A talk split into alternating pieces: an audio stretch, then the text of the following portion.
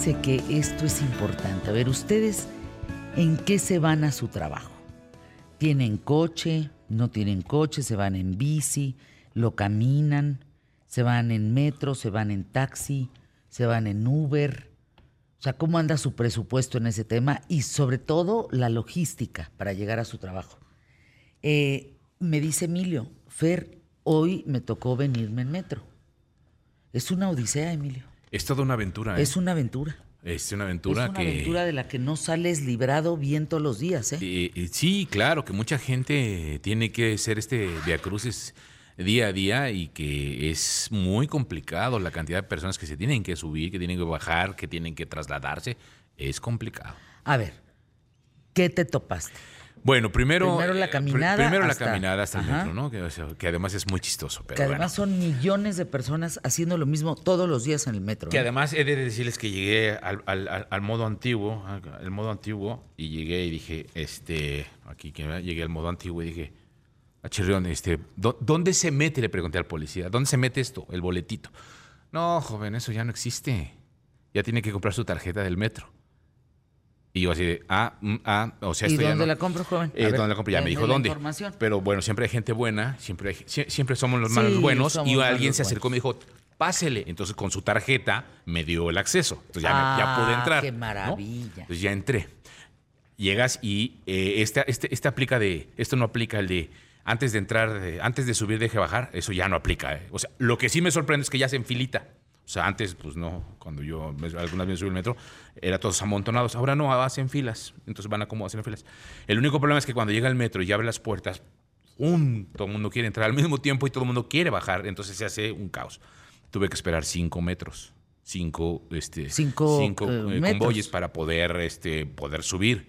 Finalmente, alguien que le reconozco muy inteligentemente, reconocimiento al- al- al del- al- a las autoridades del metro, mandaron un metro vacío Ah, completamente para vacío para poder solucionar que ya estábamos este Sí. parecía manifestación contra López Obrador este y entonces ya estamos ahí todos amontonados y finalmente se abrieron las puertas y bueno pues patas para que te quiero todo el mundo se Todo subió, y eh, llenan el metro. y lo subimos ¿qué noto?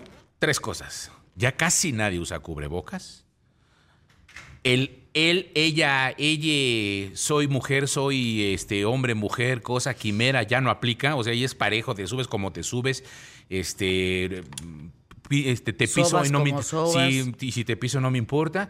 Eh, o sea, ya hay Los ancianos, ¿cómo le hacen? ¿Quién sabe? Lo que sí este, he, de, he- he de decir que en este eh, á- ámbito de soy mujer, aplican la de como soy mujer, dame chance y se meten y, y te avientan y todo. Bueno, eh, eso pasa.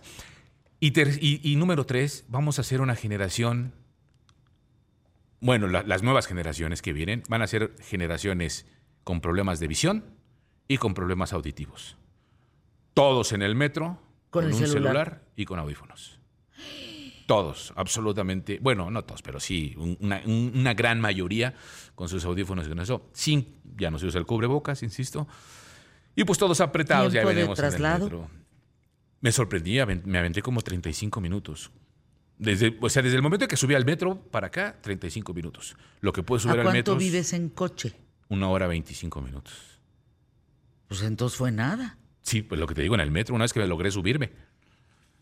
O sea, realmente, pues toda, toda la línea hasta llegar aquí. Y me aventé, ¿Cuánto te digamos, costó? 35 minutos. Me bajé en Miguel Ángel de Quevedo y me vine para acá. Entonces, Caminando. todavía caminando, todavía ese trayecto. Digamos que me aventé 45 minutos en todo el trayecto.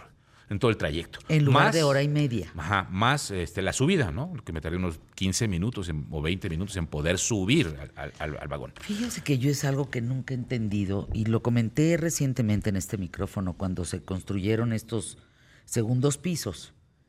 Eh, debieron de haber invertido todo ese dinero no en una élite eh, de mexicanos que podemos pagar un segundo piso, sino en, en la mayor parte de todos nosotros, eh, ciudadanos eh, defeños. Un buen metro en cualquier parte del mundo traslada a cualquier persona. Un metro seguro, un metro bien hecho, un metro que no tenga goteras, un metro que no se emborrache el que lo maneje, un metro serio, un metro eh, honorable para una ciudad como es la de México, una ciudad caótica. Sí. Imagínate un buen metro. Todos iríamos a nuestro trabajo en metro, como se hace en otras partes del mundo.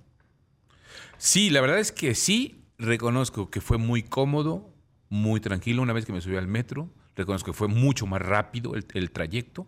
Bien, pero pues de alguna manera lo que sí te enfrentas es a la cantidad de personas que también pues, necesitan moverse. Y eso conlleva, yo porque venía con tiempo, y de alguna manera pues dices, yo no me subo, me aguanto, me aguanto. ¿Por qué, por qué caíste en el metro? ¿Le pasó algo a tu Eh, coche? porque presté mi coche, bueno, me pidieron prestado mi coche, entonces este, presté mi coche, pero yo dije, bueno, y no te, no te preocupes, yo te presto mi coche, yo me voy en metro, no, no le veo tanto problema.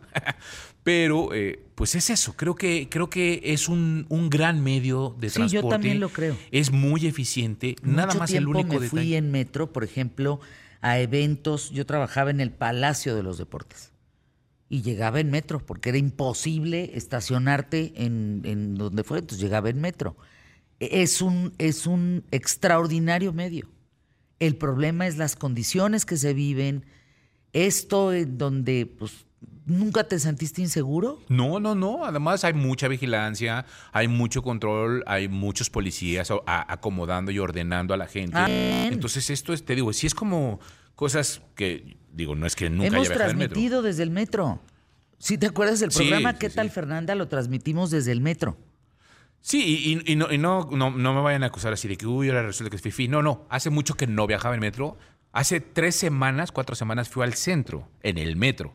Pero no es lo mismo ir en sábado o en domingo en la mañana a un día en tres semanas en donde hay mucha gente a va a trabajar. Y no es lo mismo tomarlo en cierta línea que fue hoy la línea 3, Claro. la verde, toda la verde, que yo eh, lo tomé esa vez en la línea 2 y que ahí se aceptaban todavía boletito del metro. Entonces, pues sí me sacó de onda como este asunto de, ah, chirrión, como que ya no hay. Pero a lo que voy es esto. Yo, yo, yo lo que sí pensaba es, si hay una diferencia de tren entre otro tren de 30 segundos en estación a estación, creo que eso funcionaría. Lo que pasa es que pasaba un tren, se iba y se tardaba 4, 5, 6 minutos en llegar el otro. Y cuando llegaba el otro, pues ya llegaba, iba a llegar. En esos 6 minutos llega muchísima gente.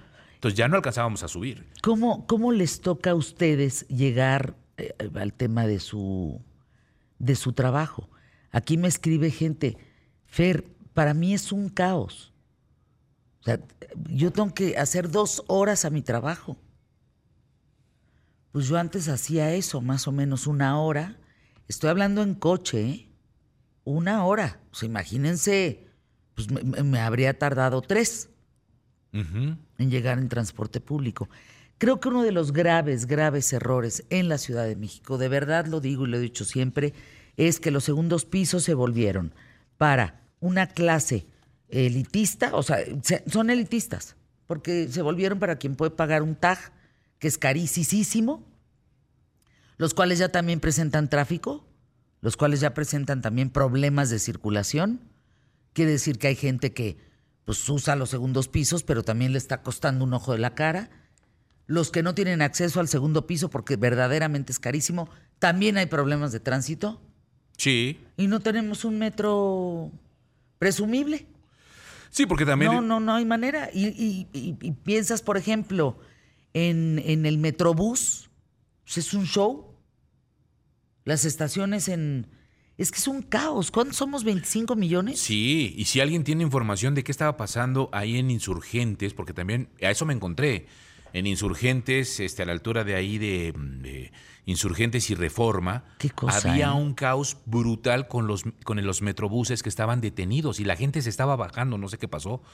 Este, no supe que, no me enteré si había manifestación o se descompusieron. Es un no caos, tengo idea. ¿eh? De veras, eh, agradezcan por momentos no vivir en la Ciudad de México. Es un caos. Nosotros que conocemos en qué tal Fernanda, pues toda la República Mexicana, yo que conozco toda la República Mexicana, ya presenta Monterrey, por ejemplo, serios problemas de tránsito. Guadalajara, ni se diga. Las horas pico se están esparciendo importantemente, ¿eh? Yo creo que ese es un punto, ya no hay hora pico. No, ya todo el tiempo. Miren, ayer en Monterrey, es que ya abrieron ya pues todos los carriles para que tú vayas del aeropuerto a, a donde tú puedas ir, a donde quieras ir. Ya hay tráfico, es un tráfico en Monterrey bárbaro. Guadalajara, no hombre. O sea, yo tengo que calcular, si aterrizo a las nueve, o sea, tengo que volar en el de las casi cinco o seis, porque me toca una hora y media de camino a donde voy a hacer la industria, después de aterrizar. Sí, sí. O sea, yo me aviento hora pompa, si lo puedes poner en palabras sencillas, el avión, la transportación a la industria, las dos horas aplastada en la industria, más la ida de regreso al aeropuerto, más otra vez el avión, más el transporte a mi casa. O sea, hora pompa, pues sí me puedo estar aventando 10. Sí. Y es 12. que yo, yo, por ejemplo, te- solo para decirles, ayer eh, tuve que ir a casa de mi cuñada y entonces, ¿qué resulta? De, aquí- de, de mi casa para acá me aventé hora y media de camino. Luego de aquí para mi otra chamba, hora y media de camino. Luego de mi chamba para la casa de mi cuñada fueron dos horas. Y luego de ahí Sí, media es- hora. Si sumo esa hora y media, más otra hora y media, son tres, más dos son cinco. Cinco horas y media en, en- en coche. Sí, es, es importante. Fíjense, hay una cosa que se llama Hyperloop. Búsquenlo. Es como un metro, pues. Pero qué Japón ni qué ocho cuartos. Esta madre jala, pero en- te lleva en un trayecto de una hora, llegas en 10 minutos. Hyperloop. Porque el futuro, de veras, de allá de por Dinamarca y estos lugares que luego dicen que nos parecemos, que ni tantito nos parecemos, lo más importante es el tiempo. Y están desarrollando este tipo de transporte como el Hyperloop para que tú justamente no pierdas el tiempo, tu tiempo en un transporte. Por eso lo hacen más veloz. Sí, como. Es increíble. Vamos a arrancar el programa. Tenemos un temazo, varios temas el día de hoy. ¿A poco vienen los Mascabrothers? Es en serio. Vienen los Mascabrothers. No, no, no. Agárrense. Vamos a arrancar el programa. Vamos hoy por el mejor programa. Solo hoy, quién sabe ayer, quién sabe mañana. Empezamos pie derecho.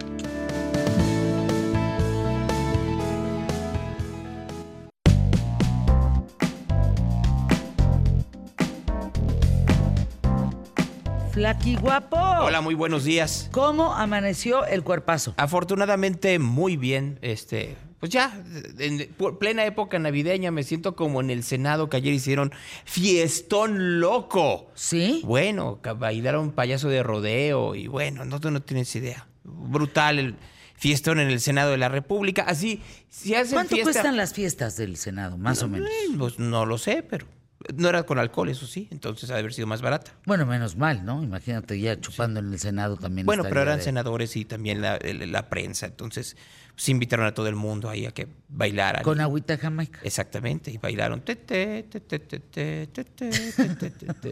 etcétera, ¿no? ¿Cuál, ¿Cuál sería la típica canción de fiesta navideña además del ah. Yo de boda el caballo dorado, ¿no? Sí, pero sí, ¿cómo cuál sería? La típica de pues la de los peces en el río, No, pero son villancicos, sí, bueno, que be- Sí, bebían pues, y la bebían y fueron a beber. con. Pandora, claro. sí, claro. Ah, ¿Qué tal el comercialote? Sí, claro. ¿No? Las que, la que no se lleva con ellas. ¿No? Sí. Casi, Eh, casi. está bien. Bueno, ¿estamos listos? Porque tenemos una sorpresa, Gonzalo. Fíjate que Australia está dando una cantidad brutal de música interesante. Y para eso, aquí está Now, un trío que es muy famoso en el ambiente electrónico. Se hizo también muy famoso porque son los que ayudaron a Dua Lipa y Elton John en la canción de Cold Heart. Este, y habían hecho ya otras cosas anteriormente con Elton John. Y me da mucho gusto saludarlos. Si les suben en mis audífonos, se los agradeceré enormemente porque estoy hiper sordo y no escucho nada. Entonces, dicho lo anterior, este, hi guys, how are you? Hola. ¡Hola! Thanks for having us. I wish my Spanish was good, Gracias por tenernos. Me gustaría que mi español fuera mejor, pero no lo es. I- i- It's a pleasure to have you, and don't worry, we understand your English very well. How are you, and where are you right now? ¿Cómo están? y- I'm in Los? Angeles. I'm very well. Uh, yeah, we're getting ready to go onto a tour of Australia, um, but right now, yeah, we're in LA. Yeah, Estamos en Los Ángeles. I, I, I was uh, I was uh, telling to the Mexican people that uh, Australian music it's in a in a boom right now. Like you and other other Australian musicians are invading uh, the music scene all over the world. How do you feel about being part of this Australian music movement? You know, I think it's wonderful that there's as something as a as a kid growing up in Australia, you can only dream of the world outside the shores, and we live a far away from the rest of the world on an island in the in the middle of the Pacific. We're always writing songs, hoping that they could reach the lips of the other shores in in Mexico and in America or in Europe or in Asia. So it's a really it's a dream for me now to be talking to someone in Mexico.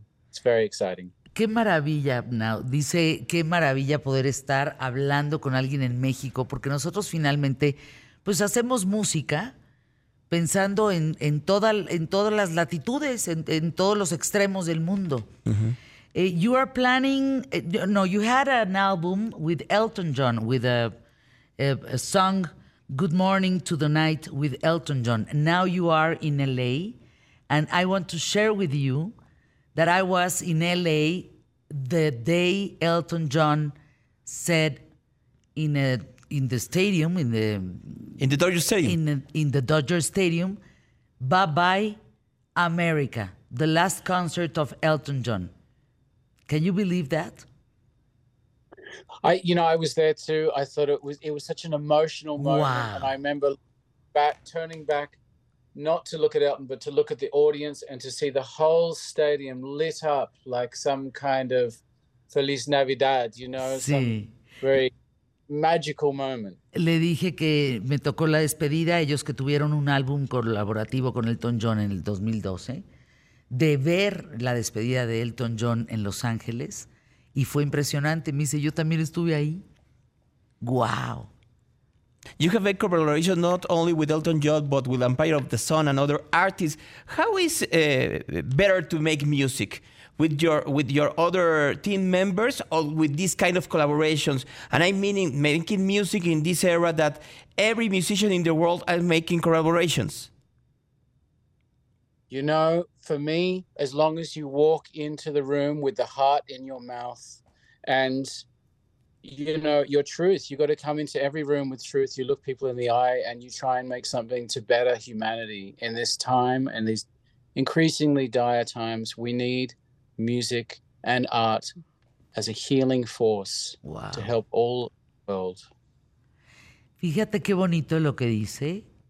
Cuando tú entras a un lugar con el corazón en la garganta, lo que haces es sanar a la gente. We need to be healed. The world needs to be healed. Constantly. I think that constantemente.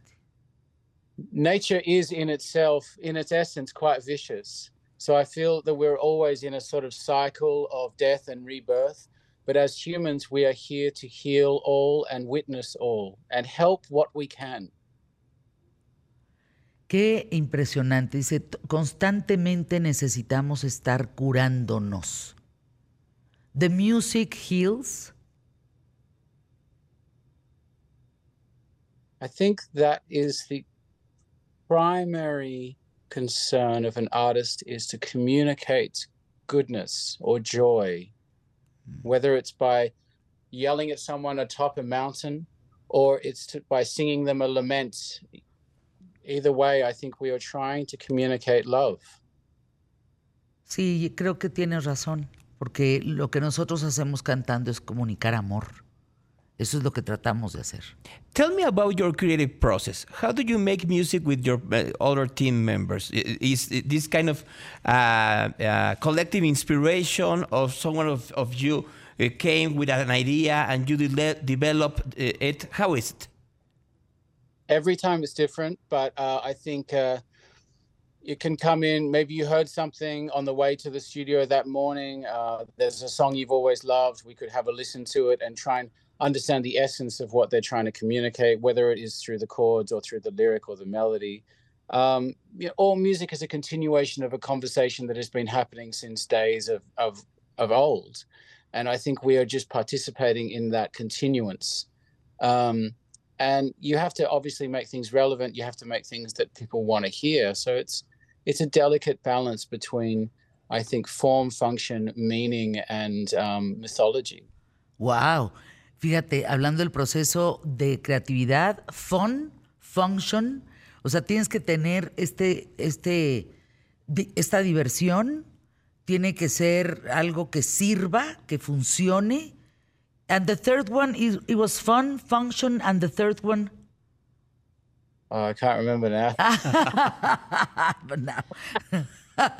me gustó esa de la tercera y no me acuerdo cuál fue, mi querido González. you were telling that. Fun, function, and fluffy? No. no.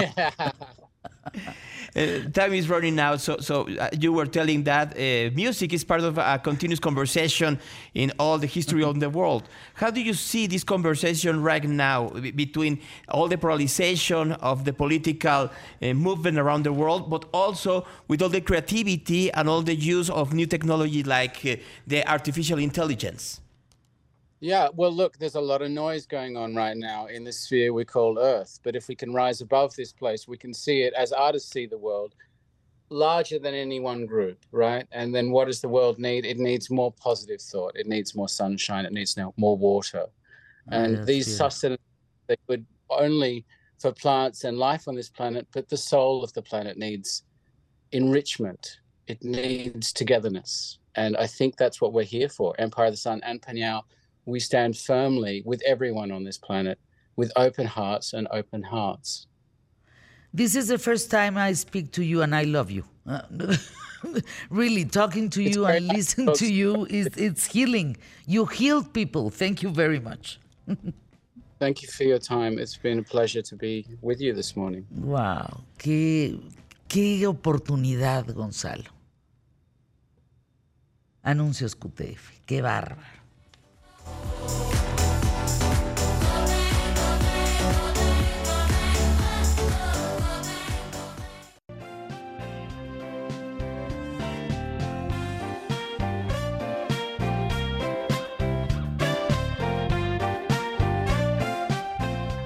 Ahorita vamos al tema que nos reúne hoy a, mujeres para hablar de la salud integral de las mujeres y de los grupos vulnerables, dónde estamos parados en México.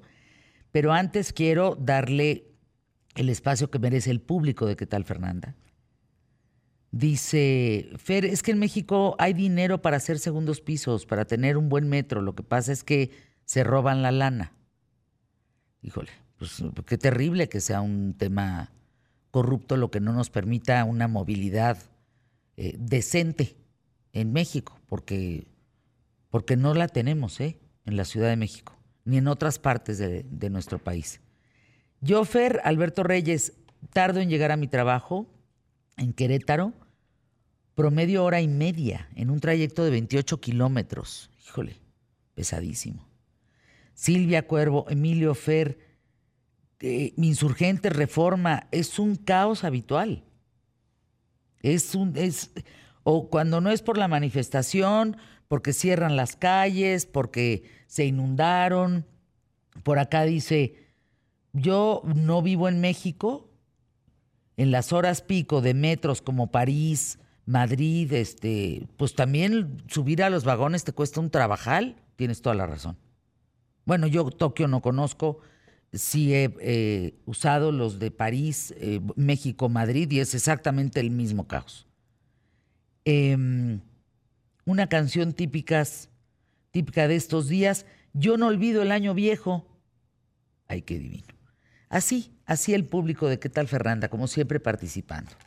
La salud, para ti que me escuchas, es un derecho humano, es un derecho universal, es un derecho humano. Y nos provoca un alto nivel de bienestar físico, mental y social. yo siempre he dicho que el dinero no es importante mientras lo tengas para comprar una medicina, para atenderte, para poder vivir saludablemente. Pero si no lo tienes y no hay quien te saque avante en un sistema público de salud y, y las condiciones de ese sistema no te cobijan, estás en serios problemas. Y hoy me acompañan Astrid Carreño, presidente de la Asociación Mexicana de Atención a Grupos Vulnerables, Paola Olmos, psicoterapeuta, Alma Enríquez, directora ejecutiva de la Sociedad Mexicana de Salud Pública. ¿Dónde estamos parados en México en el derecho de las mujeres a la salud? Sascuas. Astrid. Pues bueno, creo que evidentemente es necesario que nosotros sigamos haciendo muchos otros programas para capacitar tanto al personal de salud, a la comunidad médica, como obviamente eh, a la sociedad civil. Es muy importante que al final nosotros recibamos información sobre todas las enfermedades y también nosotros como sociedad civil acudamos al, eh, al profesional de la salud a tiempo. Muchas de las veces dejamos que pase el tiempo hasta que ya estamos en una enfermedad latente.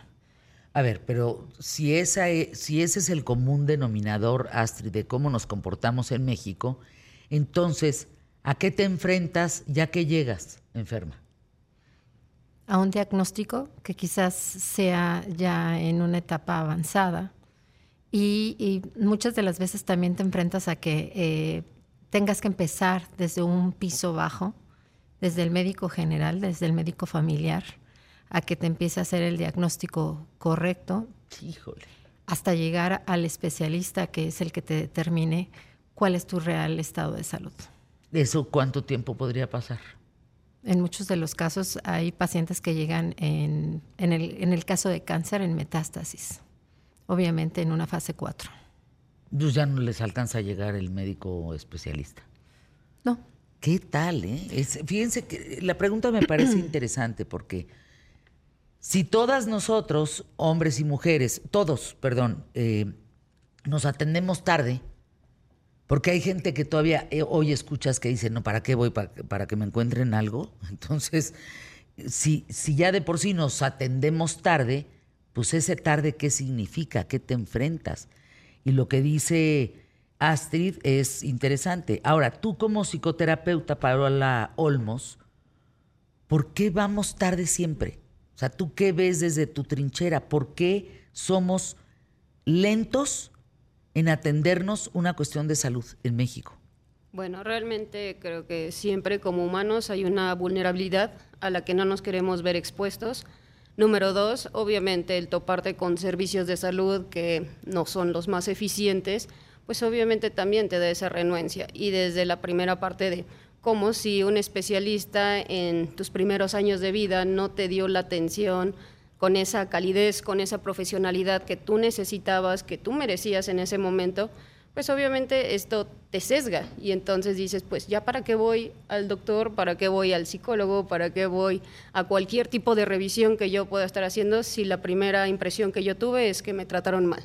Pero realmente siempre es porque no queremos activarnos en esta vulnerabilidad de sentir que yo ya no puedo, porque ¿qué es lo que hace un padre de familia? Pues no voy a ir porque qué tal si sí tengo algo y entonces ¿quién se va a hacer cargo de mi familia? ¿Quién va a atender a, mi, a toda mi esposa? ¿Con quién se van a quedar mis hijos? ¿Quién va a pagar las cuentas? Pues mejor digo, no, mejor fingimos que todo está y hay muchas muertes que como en México no se practica hacer la autopsia, pues al final de cuentas nunca supiste de qué murieron. Las personas, ni siquiera sabemos a veces de qué murieron nuestros abuelos, nuestros bisabuelos, porque no había esta cultura de hacer este, ¿cómo se llama? Eh, bueno, saber la causa de la muerte al final. Oye, doctora, a ver, Paula, lo que estás diciendo es bárbaro porque es un suplicio. Yo tengo la fortuna de atenderme en privado porque tengo un seguro. Porque si yo me tuviera que atender en un privado sin seguro, pues no hay manera de atenderte, pues no te alcanza. Pero quien no tiene la posibilidad de un seguro, se tiene que ir al seguro público, al, seguro social. Es, es un via crucis. O sea, de verdad me cuenta gente, así como me cuentan cosas buenas, me cuentan de unas cosas que son terribles como dónde te sientas para acompañar a tu enfermo. Gente que duerme abajo de las camas de los enfermos. gente que no puede, el enfermo no tiene acceso a tener dignidad durante su proceso. ¿Tú qué sabes como directora ejecutiva de la Sociedad Mexicana de Salud Pública, Alma? Alma Enríquez. Gracias, Fernanda. Hay dos situaciones que yo veo. Una es, eh, como lo mencionaba Astrid, toda, todo el trayecto que tiene que pasar el enfermo desde, bueno, el paciente, desde que se tiene los síntomas hasta que tiene un diagnóstico. Tiene que pasar por diferentes niveles de atención y desafortunadamente no existe una interoperabilidad en el sistema. Que se puedan comunicar todos los, sistemas, los niveles para que eh, el trayecto que va realizando el paciente su historia clínica sea fácil, de, se, pueda compartir. ¿Y entonces? pues tiene que iniciar muchas veces los estudios que ya se hizo en, un, en una institución. Cuando lo transfieren a otra institución, se los tienen que realizar nuevamente y eso hace que el diagnóstico tarde en llegar pues más tiempo. Pero a ver, o sea, no estamos, eh, no tenemos tecnología no tenemos una comunicación en los sistemas. Esa es la, falta de comunicación hace que... O sea, pues, yo, Fernanda Familiar, entré a la clínica 22. De la clínica 22 me atendió un oftalmólogo, pero al cabo me tengo que ir porque es una cosa más seria. Y entonces me voy a otra clínica. La 22 no tiene comunicación con la 8, estoy diciendo, la 8 es ginecobstetría, pero este, por decir números de clínicas, no tienen comunicación. Principalmente pasa cuando, por ejemplo, ingresas al IMSS porque tenías el sistema, pero el, el servicio porque tu esposo era este eh, beneficiario pero deja de trabajar y entonces y entra a lo mejor a gobierno y entonces te pasas al ISTE, ¿no? Y entonces justo en el cambio de eh, sistemas, pues no hay una buena comunicación y entonces otra vez empiezas con tus estudios, todo, y eso hace que tu diagnóstico tarde en llegar. Y desafortunadamente en enfermedades como el cáncer, pues el tiempo, el tiempo es, vale oro. es oro, exactamente. Entonces, desafortunadamente ya cuando tienen el diagnóstico, pues ya llegan en etapas muy avanzadas. Eso por una parte. Y por otra parte, lo que comentabas, la parte de, la, de que no se humaniza al paciente, ¿no? Entonces no hay un trato en el eh, personal de salud porque... O sea, eres el paciente 401. Exactamente. No hay una sensibilidad para tratar a los pacientes porque creo que tampoco están conscientes del de, el valor que ellos aportan a la salud de los pacientes, ¿no? Entonces, si no se sensibiliza, si no están conscientes de cómo ellos aportan a la calidad de vida de cada persona, pues lo siguen haciendo de manera robotizada de alguna manera, por decirlo, ¿no? Alma, déjame ir anuncios QTF. Esto que estás diciendo es un 20 que nos debe de caer a todos, ¿eh? Doctor, arrégleme. Pues sí, señor, pero pues cambie sus hábitos, ¿no?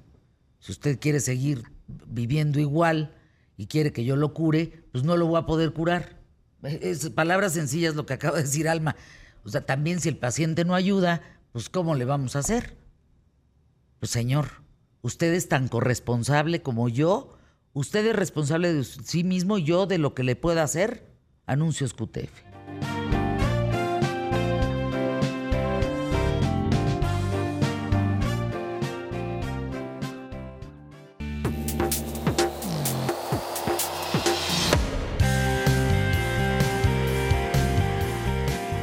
la realidad de la salud en México es brutal. Astrid Carreño está con nosotros, presidente de la Asociación Mexicana de Atención a Grupos Vulnerables. Paola Olmos, psicoterapeuta. Alma Enríquez, directora ejecutiva de la Sociedad Mexicana de Salud Pública. Me escribe una mujer que se llama Margarita López, me dice, Fer, a ver, no te me equivoques, Fernanda. Llevo un año esperando unas radiografías. Y lo que me cuentan Paola, Alma y Astrid aquí es, es infame, es inhumano y es un crimen. Personas que tienen que esperar parados dos, tres días, una silla de ruedas antes de llevarlos a su cama. Casos, ¿qué es lo peor que has escuchado, Astrid?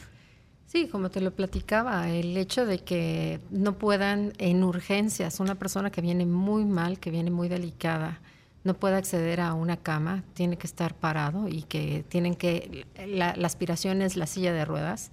Pero además creo yo que si ya está ahí el paciente, lo que uno tiene que tratar de hacer es darle calidad. Calidad en el sentido de que eh, elimínale el dolor, trátale de dar el fármaco que necesita para eliminar el dolor.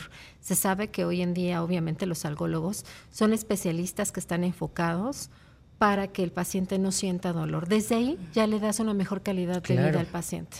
Pero si ni siquiera le dan esos mínimos eh, servicios, pues obviamente el paciente, además de que no está recibiendo la atención porque todavía no pasa, está parado, está esperando una silla para el acceso a, a la cama, ¿no? La verdad es que es muy, muy difícil. ¿Cuánto tienen idea cuánto nos cuesta cada mexicano en el sistema de salud? ¿Tenemos más o menos idea? Em, depende de la eh, enfermedad, pero sí hay estudios que indican, ahorita no tengo los datos, que es mucho mejor poder intervenir al paciente en las primeras etapas, porque obviamente una vez que llega al tercer nivel es muy costoso para el sistema de salud. Hablando de cáncer, específicamente. Hablando de cáncer. Caray, pues es una realidad que eh, lo que tú decías en, en propia mano, eh, Paola, mi abuela le detectaron cáncer en abril, le van a dar este tratamiento hasta febrero. Ah, caray. ¿Y entonces qué? O sea, la enfermedad se para sola o, o sea, eso no evoluciona. Eso es, eso es un crimen. Exactamente, y eso es a nivel de salud general, ¿no? Y estamos hablando de una población general. Ahora imagínate cuando hablamos de grupos vulnerables, cuando hablamos de población LGBT, personas con discapacidad, inclusive salud mental, o sea, si en salud de física estamos mal, de cáncer, que se trata todas estas enfermedades, en salud mental tenemos un atraso completamente más grande.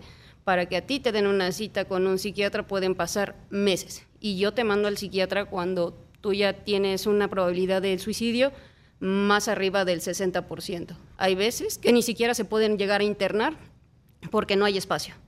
O sea, que yo necesito una intervención y no va a haber. Entonces, hay un sesgo todavía más grande en nuestra atención de la salud mental y emocional que también desemboca sobre todo en enfermedades físicas, en cáncer, porque empezamos a somatizar y nadie tampoco está atendiendo esa parte. Eh, ¿Cómo definen un grupo vulnerable? Bueno, la verdad es que todos los Porque grupos... pues frente a la realidad todos somos vulnerables, ¿no? Efectivamente, eh, la vulnerabilidad de un grupo va a radicar, obviamente, en relación a, eh, por su situación económica, por, por eh, sus ideologías, por su género o por sus preferencias sexuales, obviamente tienen un menoscabo en sus derechos, sufren vejaciones en sus derechos. Entonces, al final, eh, simplemente los grupos indígenas también son parte de los grupos vulnerables. Y nosotros como mujeres seguimos siendo grupos vulnerables en todos los sentidos. Hay muchísimo acoso, sigue siendo muchísimo el acoso eh, sexual y también en el caso del hostigamiento laboral sigue siendo muy, muy, muy fuerte. Fíjate que niños, niñas, jóvenes en situación de calle, migrantes, personas con discapacidad, población indígena, no, no, no, no, no. Insisto, si frente a los que podemos hablar del tema vemos vulnerabilidad, tu abuela, Paula, tu abuela es un sector vulnerable. Lo estás diciendo, se lo detectaron en abril, la atienden hasta febrero. Gente que se rompe eh, un un hueso, lo que sea, pues ahí te quedas hasta que te pueda atender con el hueso roto, con el dolor. No hay paliativos. Si todos son vulnerables, imagínense la doble vulnerabilidad de este grupo que estamos mencionando. ¿Qué podemos hacer? Mira, para empezar, las mujeres vivimos más que los hombres.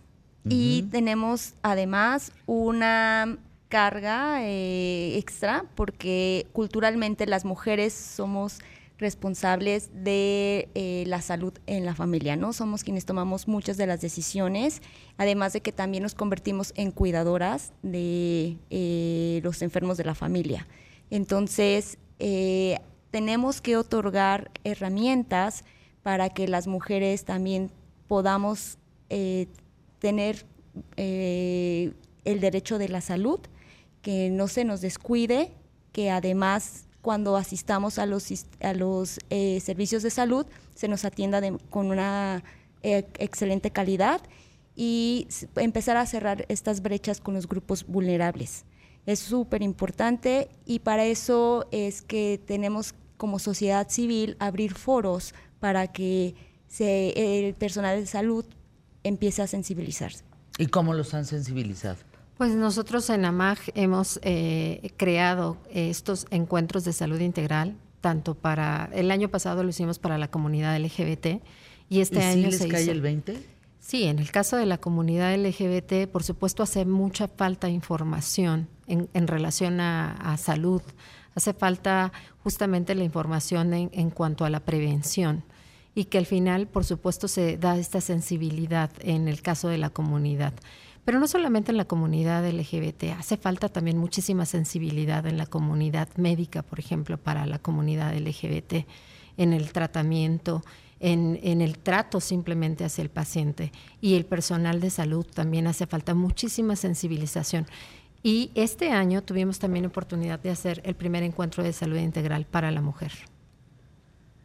Pues es un, pues es un panorama horroroso perdónenme, no, no le veo la buena noticia más que estos esfuerzos que se hacen para poder entender que tenemos que sensibilizarnos frente al tema como personal de salud y como grupo vulnerable. Ajá, pero ¿y quien maneja la salud? ¿Quien distribuye los presupuestos? ¿Quien eh, opera con el tema de medicamentos, con eso también es un sector que no podemos quitar a un lado, ¿no? Que no podemos decir, híjole, pues si es que eso, si eso no camina bien, pues cómo va a caminar todo lo demás. Se tiene que hacer todavía muchísimo trabajo por capacitar, por sensibilizar y por eh, cambiar la cultura. Fíjense que el otro día me dice una persona, oye, ¿ya te diste cuenta el crecimiento de las farmacias? ¿Tú las traes? Y le digo, impresionante. ¿Sabes por qué? Porque cobran una consulta de 50 pesos y atienden al paciente. Paciente que entonces ya no tiene que ir a un seguro social o a un IMSS, ¿estamos de acuerdo? Para hacer filas y filas y filas y filas. Entonces, ya están, digamos, las farmacias saliendo al quite por la salud de los mexicanos. Porque se está viendo que pues no pueden ser atendidos en el seguro con ciertas cosas. Al ratito las farmacias van a tener, como ya lo tienen sus consultorios, pero al ratito a ver si no abren también eh, quirófanos y madre y media para poder atender a los demás. Hospitales o clínicas. Híjole, es un temazo, ¿eh? Gracias a las tres por estar aquí en, en ¿Qué tal Fernanda? www.amagv de, de eh, .org. ¿Qué quiere decir AMAG? Asociación Mexicana de Atención y Apoyo a Grupos Vulnerables. AMAG, ahí está. Gracias por estar con nosotros. Vamos a Anuncios QTF. Mucho más que compartir. Quédate conmigo. El Leacheto, los Mascabrothers. Que Santiago Bissell los extraña. Está aquí en la cabina. No tiene voz. Sí tiene voto el derrame del ojo está terrorífico y pues aquí está, pero no, no, no, pues no puede hablar. Válgame. Anuncios QTF.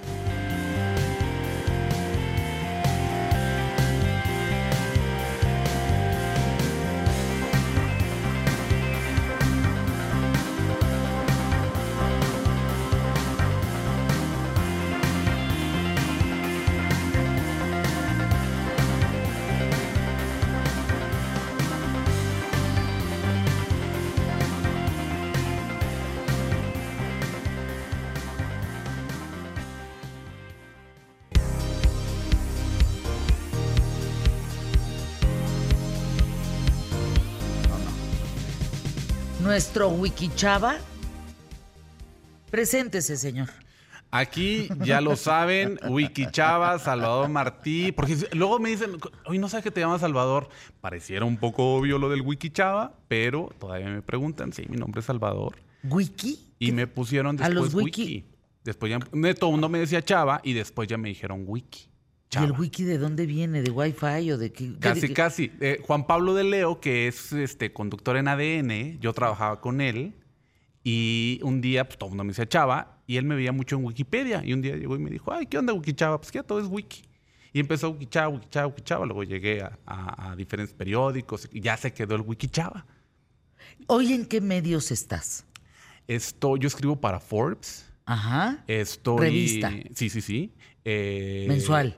En la, sí, columna digital, pues, pero ahí es donde estoy. Ay, qué Y bien. hago mis conducciones también en los eventos. Este, estoy aquí, estoy en Posta, MX, en, en Univisión para Estados Unidos. Qué Este, bien, ahí Wiki. también, sí, me van a encontrar en muchos lados. Me dicen, es que te vemos de todos lados, pues también. Pero sobre todo, aquí en ¿Qué tal, Fernando? Ay, es adorado. Es que nos quiere especialmente. Sí. Ya legal. Wiki Chava, pues sí, de Wikipedia. Te digo, por ahí venía. A ver, mi Wiki Chava, la semana pasada, transmitió desde las instalaciones de Spotify. Es correcto. Por favor, ¿podrías narrarnos cómo son? ¿Qué movimiento hay? ¿Cuántos empleados? ¿Qué es entrar a Spotify? Entrar en este... Es como vivir la experiencia de conocer la aplicación que ya utilizas, que es familiar contigo, pero que de pronto estás en las entrañas. Exacto. Y es lo mismo que sientes cuando he ido a las, a las oficinas de Facebook o que he ido a las oficinas de muchas otras aplicaciones. Entonces, aquí eh, lo interesante es que tienen toda esta cultura de, de cómo en, California, pues empezaron a hacer muy diferente la forma en que eh, definían, pues, cómo hacer el trabajo de oficina. Y de pronto, pues ya llegabas y acá, por ejemplo, eh, tienen eh, los nombres de las, de las salas de juntas, tienen nombres de géneros musicales. Por ejemplo. Entonces, eh, hay una que puede ser género norteño, entras a otra que puede ser este, otra salita de juntas que es Pop. este, hip hop, ajá. Entonces, y, y Jazz. jazz, tienen una salita muy mona y algo más importante que tienen ahí.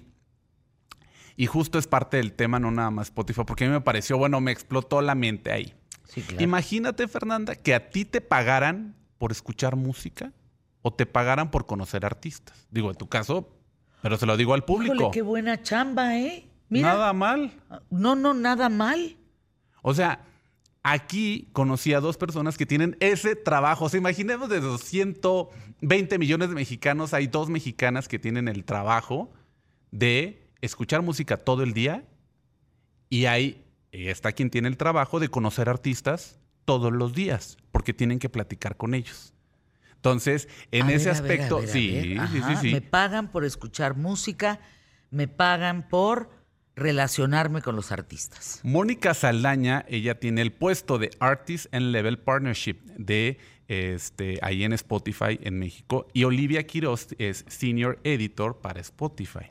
Entonces, yo las entrevisté y bueno, le pregunté "¿Y cómo es un día aquí en, este, en- en Spotify y esto fue lo que me contestó Mónica. Pero, Pero- muy divertido. Nos toca luego que vengan artistas a visitarnos, a ponernos la música que van a presentar y eso es también muy emocionante porque de viva voz ellos nos cuentan de dónde viene lo que están creando. Entonces lo único que te puedo decir es que es mucho movimiento todo el tiempo, mucho estar hablando con muchas personas todo el tiempo, pero es lo bonito y lo enriquecedor de, de este rol y de trabajar en esta compañía que estás todos los días literalmente aprendiendo de, en este caso de música, pero cosas muy interesantes. Es que qué divertido, Wiki Chava. No, no, no, Le no. pagan por conocer a J Balvin. Le pagan por sí y escuchar su música antes que nadie. O sea, Oye, qué puestas asazo. No, no, sería un sueño, ¿eh? es como un sueño. De muchos. Imagínate tu entrevista de trabajo. A lo mejor no te dicen en un principio todo lo que tienes que hacer, pero. Este, y también, eh, pues Olivia nos, nos comentó y tenemos también otro audio de cuál es su rol dentro de la empresa. Pero en mi caso, al ser editora, pues a mí me toca escuchar música, que básicamente eso es para lo que eh, me tienen aquí al- al- a su servicio. Eh, y bueno, el martes también es uno de mis días favoritos porque tenemos eh, el equipo editorial tiene muchas llamadas a nivel interno, en donde básicamente lo que hacemos es compartir la música que todavía no sale, eh, pero que nosotros ya, ya tuvimos oportunidad de escuchar a través de una plataforma interna que, que, nos da Spotify. Y bueno, escuchamos la música, vemos cuáles son las posibilidades y, la, y dónde van a entrar, digamos, como estas canciones a las playlists editoriales, estos productos que pues trabajamos del día a día prácticamente. Imagínense ese trabajo. Olivia tiene, a ver, todos tenemos, quienes tengan una cuenta de Spotify, ella tiene una cuenta Premium Plus donde están las, las canciones que todavía no salen. Entonces ella las escucha primero junto con el equipo y empiezan a diseñar pues productos alrededor de esa música. Es decir, ah, pues esta canción, miren, ya llegó aquí la nueva canción de la Rosalía. La escuchamos antes que nadie. Ellos tienen como que su propio, su propio sistema, pues. Entonces la escuchan entre ellos y dicen, ah, pues mira, esta la vamos a agregar en este playlist. Este, a ver el diseñador, ¿qué onda con esta carátula? Porque los playlists tienen su carátula. Este, eh, aquí vamos a agregarla también a esta parte, la vamos a poner dentro de los éxitos de no sé qué. Y bueno, vamos a ver cómo funciona, porque adicional, este tipo de eh, servicios de streaming pues recolectan mucha información, pero sobre los hábitos de uso eh, y, cómo una canción en un día, o sea, tenemos datos en tiempo real de cuál es la canción más escuchada ese día o en la mañana. ¿Qué escucha la gente a las 8 de la mañana o qué escucha la gente en la, en la noche? ¿Cómo obtienen esos datos? ¿Tienen grandes aparatos? ¿O cómo, ¿Cómo bajan esa información? Esa información se alimenta por las actividades que nosotros hacemos. Es decir, hay unos servidores donde están viviendo pues todas las, eh, las canciones. Recordemos un poco que estos servicios de streaming son como la rocola. La rocola, tú llegabas, ponías tu moneda. Yo sé que ustedes son muy jóvenes y no recuerdan la rocola, pero hubo una época que existían estos aparatos donde ponías una moneda, tú no comprabas la canción, solamente podías escuchar la canción y pues se quedaba ahí. Bueno, lo mismo son los servicios de streaming, donde pues existe una rocola en este, que es un servidor que tiene guardadas todas las millones de canciones y de, y eh, podcasts que ustedes imaginen. Entonces yo le doy play desde mi aplicación y empiezo a escuchar esta música. Cuando yo escucho una canción, automáticamente se, queda un registro de a qué hora la escuché, si la escuché completa, si escuché esa canción pero me seguí con el disco, o escuché esa canción y pues seguí la que me recomendaba, eh, cositas así. Y gracias a eso, a que pues como en estos servidores están las canciones, pues ahí es donde tienen ese registro de pues cuántas canciones están escuchando y cuántas personas al mismo tiempo en un día. Wow. ¿Qué más aprendiste en Spotify? Dios mío, aprendí, me, dio muchísimo gusto descubrir cómo el comportamiento a nivel mundial elevó la música mexicana de una manera impresionante. Peso, Pluma, Peso Pluma les gustará o no, pero actualmente está en el top 5 a nivel mundial, Fernanda. O sea, se está codeando con Taylor Swift, se está codeando con Beyoncé. Persona del año, ¿eh? por cierto, para la revista Time que ha causado un escándalo, ¿eh? Ningún mexicano había llegado a ese nivel. A nivel mundial, ninguno.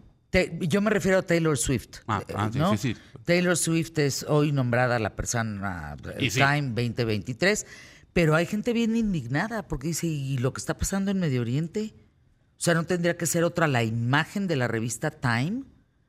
Con toda la masacre que estamos viviendo de guerras. Sí, otros temas importantes de la agenda. Otros temas muy importantes de la agenda para un nivel de revista como Time y caer en Taylor Swift. Y otros dicen, claro, mi artista favorita, pues hoy está en lo que estuvo Donald Trump de, para Time, ¿te acuerdas? No, y Peso Pluma también hoy está en la portada de dos revistas al mismo tiempo de este mes, eh, porque está cerrando también este año estos dos personajes. Al final, yo creo que por la cantidad de conciertos que he visto, las actividades, el tema de los músicos, de, los cantantes, de los artistas, los vemos que están en, rompiendo unos hitos a Taylor Swift que se convierte en billonaria, o sea, más de mil millones. Eh, la, lo hace, la hace relevante por todo el fenómeno que ha sido y también Peso Pluma, que nunca un mexicano había alcanzado el top 5 a nivel mundial de artistas escuchados. Por arriba de Lady Gaga, de Madonna, todos los que tú quieras pongas. Ojo, hoy, este año, el próximo año, quién sabe. porque no hay nada escrito. ¿eh? Claro. Entonces hicieron, la semana pasada estuvimos escuchando mucho del Grab, que era como todo lo que eh, tú entrabas a la aplicación de Spotify, te mostraba todo lo que habías escuchado a lo largo del año. este, como un resumen y te decía, ay, pues este, es que eh, tú escuchaste esto y esto fue para ti y hasta te empataba como, ¿cuál es la ciudad que escucha lo mismo que tú escuchas? Mucha gente le salía a Guanajuato, otro le salía a Tijuana, este, cosas así que te dice, bueno, ¿y, y, por qué? Pues a lo mejor por mi estado, mi estado de melancolía o mi estado de alegría. Este, entonces, estas aplicaciones hacen eso, juntan esta información para mostrarte aquí, conectar contigo mismo sobre pues cómo estuvo tu año y cuál es la música que todo el mundo estuvo escuchando. Y Taylor Swift fue también la número uno a nivel mundial. Eh, les hago un llamado a través del espacio de Wikichava. mi adorada Consuelo Duval, ¿sí supiste lo que le pasó? Le, le marcaron con voz de inteligencia artificial a la muchacha para decirle que iba tarde del aeropuerto y que necesitaba no sé qué cosa y que por favor que las joyas y que el, que el dinero y que la madre y la vaciar por escuchar la voz de Consuelo. De Consuelo. Generada por inteligencia artificial o alterada, editada, aguas, ¿eh? clonada. Aguas, aguas, foco bien rojo. Den instrucciones en su casa de ciertos códigos o de palabras o de algo que los proteja, ¿eh? Porque esto va a ser cada vez más seguido. Es terrible. Anuncios QTF. Los anuncios de nuestros patrocinadores son buenas noticias para tu economía.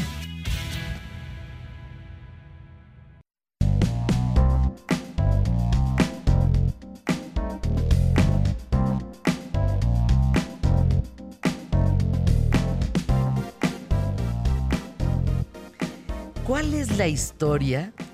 Germán Rojas, eh, José Miguel Rojas, Freddy y Germán, los Mascabrothers. Qué gusto saludarlos. Bienvenidos a los micrófonos de ¿Qué tal, Fernanda? ¿Cuál es la historia de Lagunilla, mi barrio? Pues bueno, primero, gracias por estar aquí. Qué gusto verlo. Qué divertido estar ahorita lo que acabamos de pasar. Este, la verdad es que es un honor estar aquí.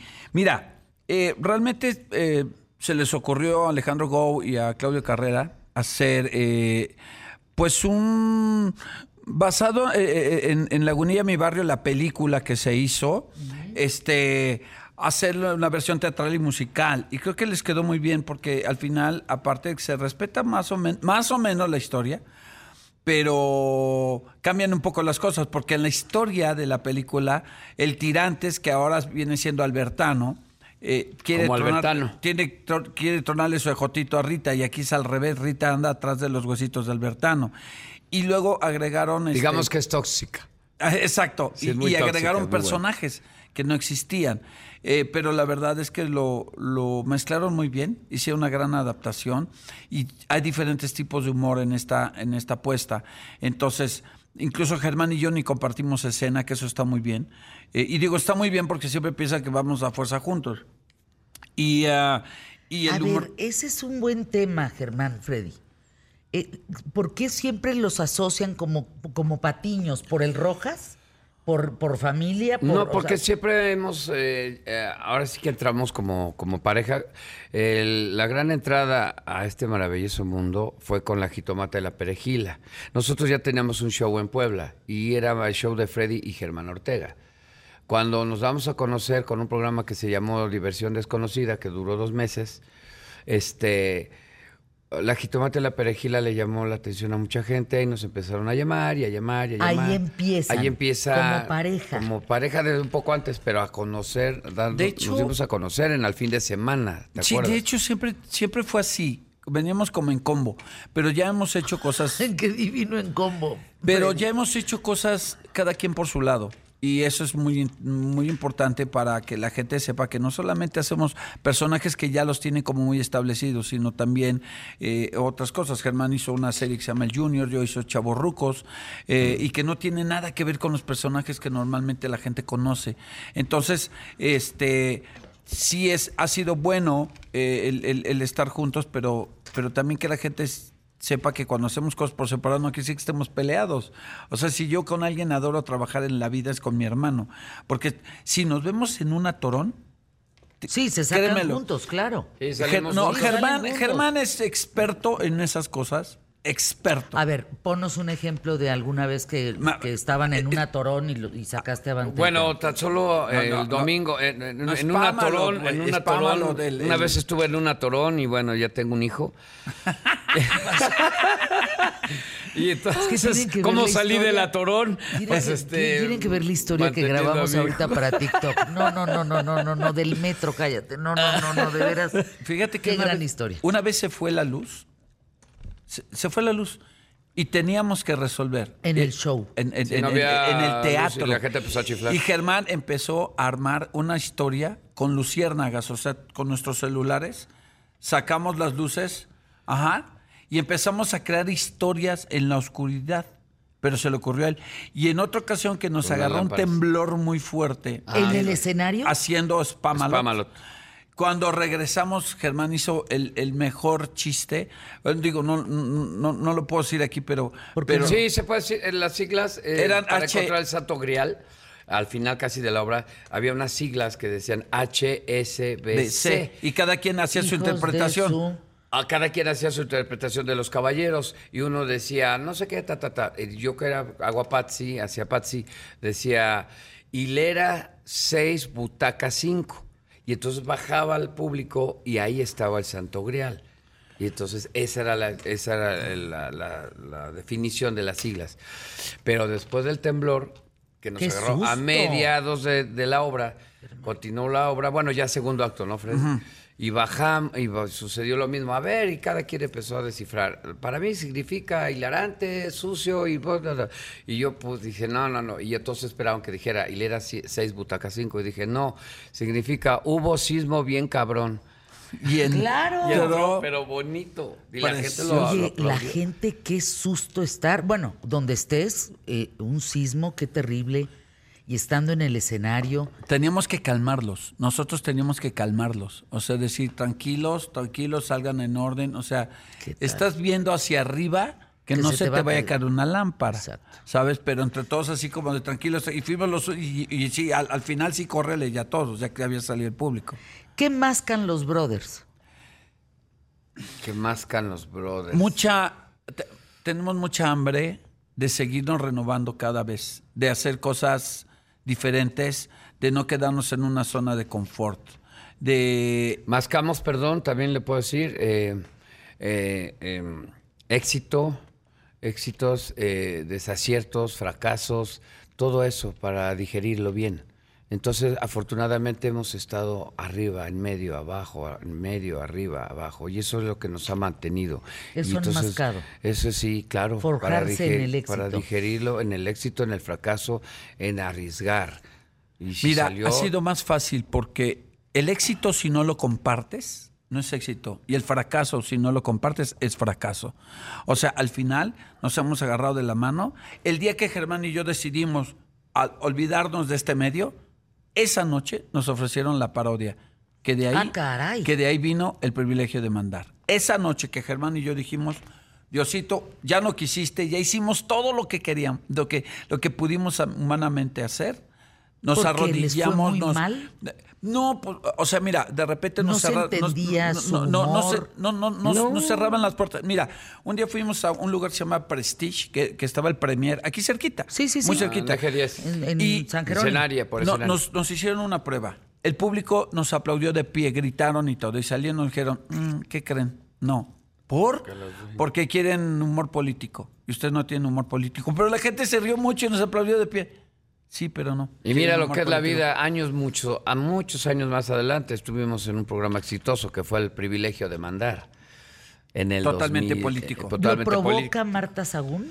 ¿Lo provoca Fox? ¿Lo No, provoca? no, fíjate que es, no, no, eso, eso de que no, en el Prestige la audición fue por decisión de los dueños que ellos querían humor político y No, no, show- pero me refiero, esa crítica política, ese humor político surge a raíz de Marta Sagún. No, de- su- No, fue surgió una- a raíz del programa de Fox, de, No, radio. Hicimos, hicimos una En el- cosa. Ah. o- Hicimos un programa. En, en la, En la parodia, parodia. una cosa que llamaba Fox en vivo.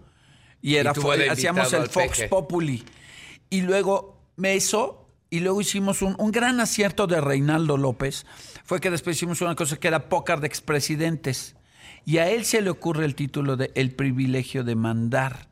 Y entonces se le ocurre crear un, un lugar, un, un microsistema de gobierno en un pueblo. Y entonces donde juegan todos los políticos. Y es eso el donde los catapultan, no, más bien los sí. Sí, el sí. éxito más grande que han tenido es el privilegio de mandar. Lo- Y la los, pa- la dos, parodia. los dos. Mira, al mismo tiempo Era estaba la y parodia y, viernes. el privilegio. Y los dos competían por el rating. Y éramos el mismo elenco. La Vale, Ara de la Torre y los mascabradores, incluyendo ¿Y Luis? Ernesto Cando, Cano. Ah, pero ah, eso fue ya lo que dijo Freddy. Cuando nosotros ya estábamos por tirar la toalla, un día en una playa fue que nos llamaron, Reinaldo López, ¿no? Ajá. O sea, de ya estamos hasta el Yo gorro. sí, y- Vamos a dedicarnos a Ah, qué. íbamos a, a comprar carritos de hot dogs con lo que nos quedaba. Y decir, vamos a customizarlos y vamos a hacer lana. Esa noche nos invita a cenar Reinaldo López y nos dice, queremos hacer la parodia con Angélica Vale, Ara de la Torre y ustedes tres. No hubiera pensado en carritos de hot dog. ¿Dejan lana? Pues no sé, pero era- fue lo primero que, ¿Qué se nos ocurrió? que se nos ocurrió. Dije, vamos a hacerlos de diferentes cosas, de, de con- ¿Será que estábamos en una playa nudista y algo vimos y dijimos... Dejen mira anuncios QTF. Santo Dios.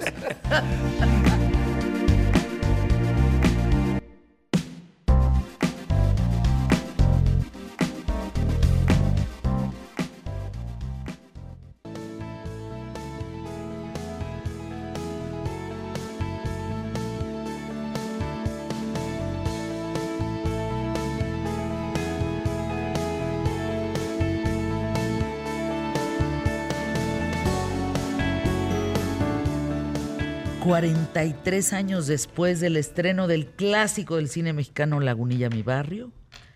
...hoy Germán Rojas...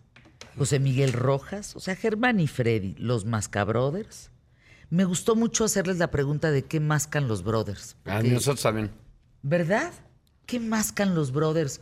Y lo que han mascado, ah, hijo, ha estado canijo, ¿eh? No todo es miel sobre hojuelas. No.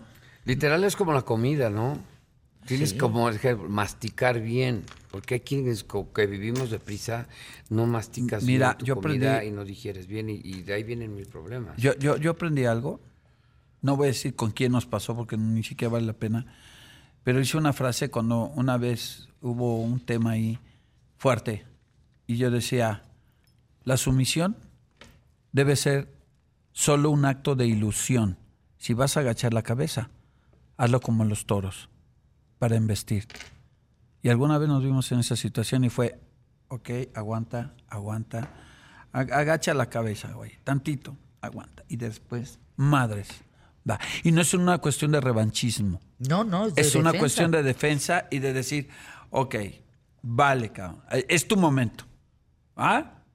Es tu momento. Tú tienes aquí para darme. Pero dale bien, güey. Sí, porque si te Porque si le fallas, güey, yo te... Y entonces, no en una actitud de revanchismo, pero sí de, de- de supervivencia, sí de... eh, El ego juega un papel muy importante y no, el ego no hay que eliminarlo, hay que domarlo. Porque el ego es el que te- hace eso, hace que te puedas levantar, es el, el que hace que hagas la última mm, levantada de pesa, el correrse el último kilómetro. ¿Quién es más egocéntrico de Freddy y de Germán? Yo. ¿Tú? O sea, Germán. Germán, yo soy, me he visto, pues mira, mis perlas, mi todo. Y hay gente que me ha dicho, hay que, ya sabes que te, eh, te critican y- o hablan de ti, y- o este, o hay quien me ha dicho, solo tú te puedes vestir así, Germán. A mí no, yo no me. Uno de ellos fue Adal Ramones, una vez con mis pants que tengo muy locos. De hecho, una- en un aeropuerto una vez me pararon unas modelos por el pants que yo llevaba, para tomarse fotos conmigo. Y es este, pues yo soy así. Siempre he sido así. O sea, el ego lo tienes bien plantado.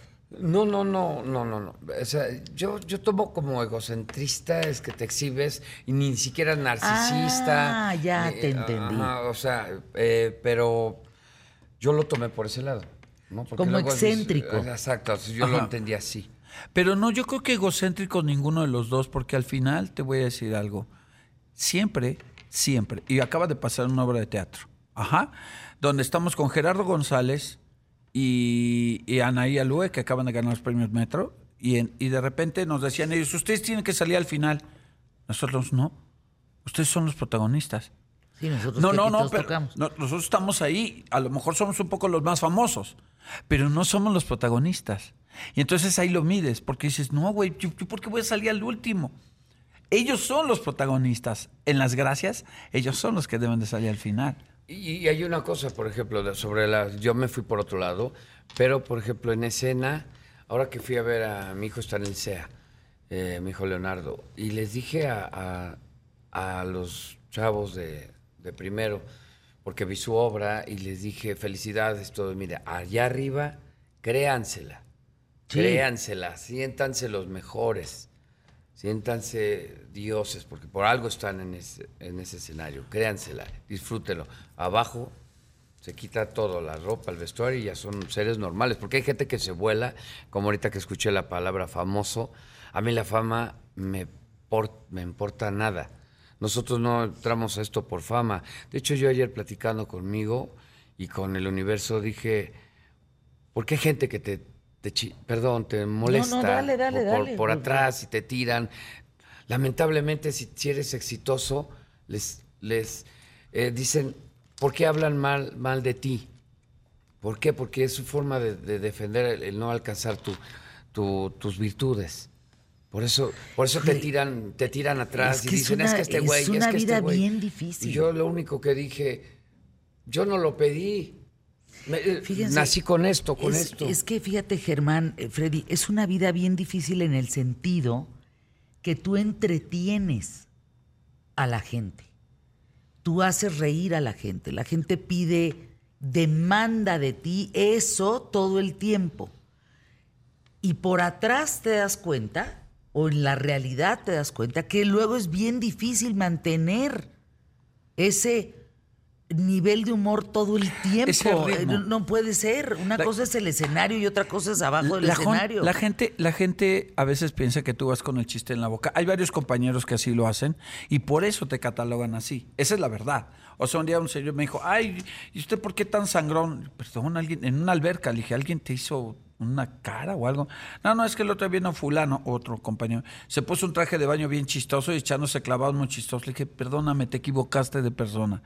O sea, yo me quito la peluca de la jitomata y la dejo en mi casa y vengo como cualquier persona. Le dije, o tú vas ofreciendo tragos en la calle, no creo. Entonces, al final, eh, yo creo que esa es, esa es parte de, de- Sí, de algo- entender, algo- entender cuál es tu labor. Claro, arriba del escenario Una cosa es qué haces y otra cosa, qué eres o quién eres. Cuando te preguntan quién eres, dices, soy comediante. No, eso haces. ¿Tú qué haces? ¿Quién eres, perdón, en la vida?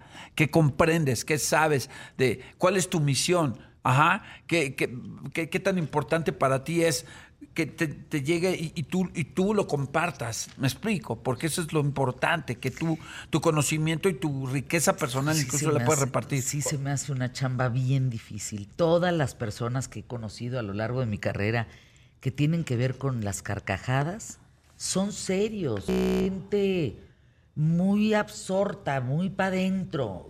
Gente que tiene su espiritualidad muy desarrollada. O sea, tienen, tienen otras fuentes, digamos, que no son la carcajada. Y veo cómo la gente les demanda todo el tiempo como si fueran unos chistines con patas por la calle. Exacto. Y eso está del y carajo. te voy a decir, si estamos en una convivencia, en un viaje, nos divertimos como todos seres humanos. divierten Más en- no en te andas Lagunilla? haciendo el chistoso. Yo en Lagunilla, yo te lo voy a decir, yo vuelo en Lagunilla. Yo extiendo mis alas. Yo antes de entrar a escena, pego mi frente en el escenario con telón abajo. Me imagino cómo mis alas me las ponen y yo salgo a volar. Yo ya no digo la palabra mierda, porque las palabras tienen ¿Lo de fuerza. mucha mierda? No me gusta. La mierda es mierda, es popó, es caca, se va al excusado. Si lo dice, pues es una tradición. Bueno, las palabras, estamos en otros tiempos de energía. Y la energía ¿Qué y las palabras tienen fuerza. Yo digo mucha luz, porque somos luz, somos seres de luz, somos energía. Y las palabras tienen fuerza, como los Mm. pensamientos. Entonces yo, a mí no me diga, digo, "Ah, mierda, ah, órale, pero yo digo luz, mucha luz. Vamos a volar, Te, voy a, brillemos, te voy a brillemos. te voy a contar una anécdota porque, bueno, para aclararle al público rápido, cuando te dicen a alguien que tú te dedicas a esto, te dicen mucha mierda, es porque en la antigüedad en los teatros eh, la gente iba en carruajes, iba en caballos, y entonces entre más mierda había de caballo, quiere decir que había habido mucha gente. Pues te dicen mucha mierda. Entonces la mamá de un compañero, que no voy a decir porque no me lo, no creo que me lo autorice, pero cuéntala. se ve que la mamá escuchó algún día, ¿no? Que le decían, mucha mierda, ¿no? Y entonces ya pasó el tiempo y un día él ya se iba al teatro. Dice, ya me, ya me voy, mamá.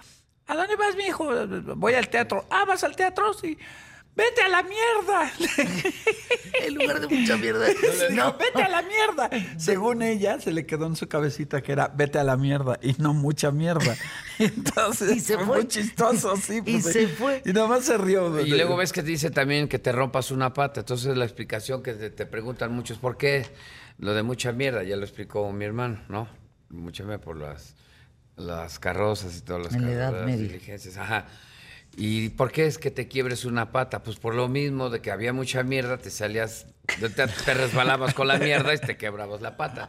Esa fue mi respuesta así de improvisar. Eso sí, no, no, eso no, No, lo sé creo. por qué es que te quiebres una pata, pero Porque aventaban monedas y entonces con los actores se agachaban a recoger las monedas, parecía que se habían roto una pierna. Por eso dicen, rómpete una pierna. Eh, No, Eh, sí, parecemos, pero no, No, sí, no, sí no, le sabemos. no. O sea, ¿son cultos? ocultos. Pues fíjate que, ¿Ocultos? Fíjate que, que yo no me considero una persona culta, ma- eh, porque no, no, no me dio el tiempo de leer. Ándale, De leer en su tiempo. Y le ha pasado a muchos, a un Cantinflas, a un que empezaron en carpas, y yo no creo que Cantinflas haya empezado leyendo libros, como después terminó leyendo libros, y siendo Ah, una persona ya culta. te entendí, Yo, claro. yo ahora estoy leyendo. ¿Por qué? Porque eh, yo en, en mis tiempos de adolescente, Freddy también, Freddy estudiaba conta- contabilidad, ¿no? ¿Cómo? Yo dejé la carrera. No eh, tienen que regresar. Me quedan 30 segundos. Ok. Bueno, yo no soy culto, culto en lo que dice la gente, lo normal, pero en la cuestión de espiritualidad me clavé muchísimo y la cuestión de la conciencia y la mente. Eso ¿Cuándo sí vuelven? decir. Vamos Cuando- a hablar cuando de que- eso. Hablemos de eso, Y cuando de, mi- y quieras. de Los Ángeles, porque, Porque hay eh, cosas bien Mi importantes. cultura en este momento son Los Ángeles y el universo. Y Dios también. Regresa. Sí. Regresen. Invítanos y seremos Sí. los más felices platicando contigo. Eh, Es que me encanta. Este es un espacio humano, ¿eh? Este es un espacio muy humano en donde aquí somos lo que somos. Así de sencillo. Mira, No hay crítica, no hay mal rollo, no hay señalamiento, no es chisme, no Me fascina tu parsimonia, tu energía para hablar y podemos platicar horas. De lo que verdad. sea. Gracias. Gracias a Es un amor, ustedes. Vayan a ver Lagunilla, mi barrio, Maribel Guardia. A ver si viene Maribel también un día. Las piernas más bonitas que yo he visto en mi vida. no de- nada más las piedras, créeme. Qué bruta. Toda ella, toda No, no, ella. ¿qué onda eh, con las eh, piernas de espiritual- Maribel? Físicamente y No, no, no, no, no, espiritualmente es una belleza. Qué belleza de mujer eres. Ojalá que vengas Y es un gran éxito. Sí. Lagunilla, mi barrio, créeme. Y vamos a tener rápido un maratón navideño 26 al 26 al 30. Anuncios y luego, Paco sea, sea como sea, aquí en imagen, quédense con él. Larga vida, Lagunilla.